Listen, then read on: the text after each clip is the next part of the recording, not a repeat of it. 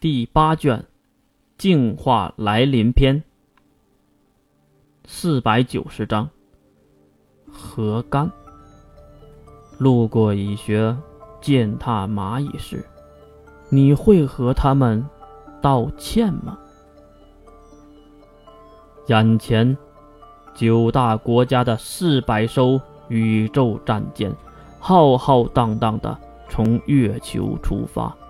象征着人类不可战胜的士气和尊严，各国战舰一字排开，组成了列阵矩阵。再看远处，他们等待已久的第一次接触，马上就要到来了。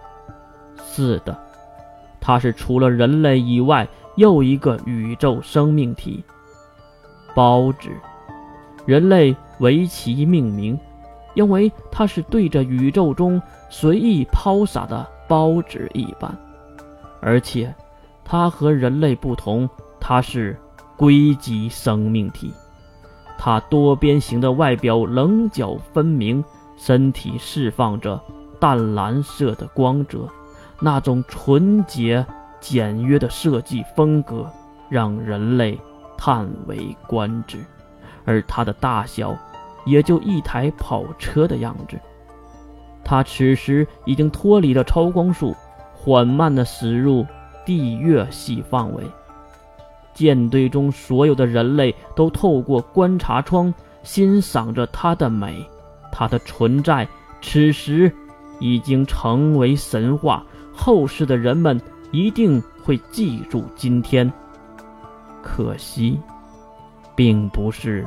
今天美丽的传说，而是噩梦的开始，因为是被月坐标指定的神力吸引过来的硅基生命体，人类还是有一定的提防的，但是还是进行了友好的交谈。可是几个小时后，无论人类是用光谱、声音、声波、电波。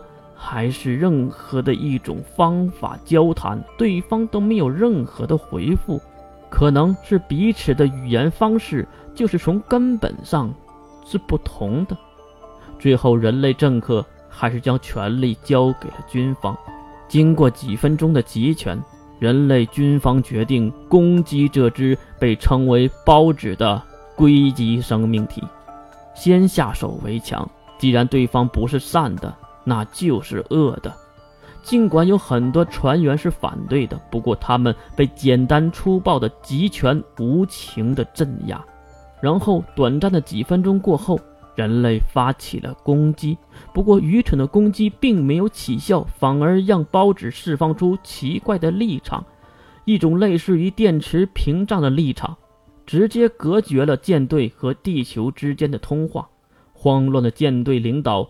再次的下令进入紧急战斗状态，并且再次选择全力还击。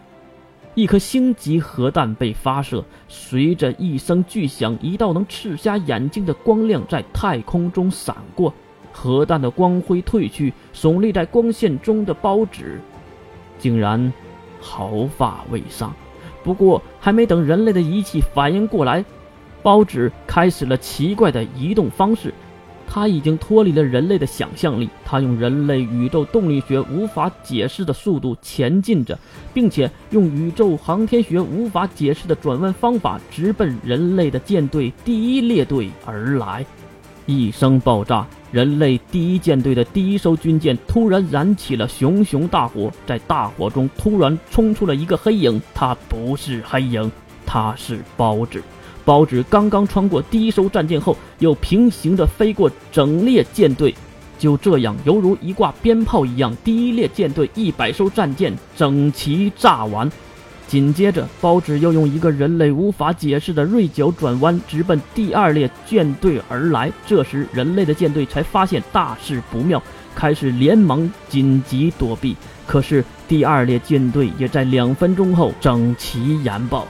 第三舰队和第四舰队也未免其害，包子以高于第三宇宙速度再次的加速，直接穿过了第三舰队和第四舰队的身边。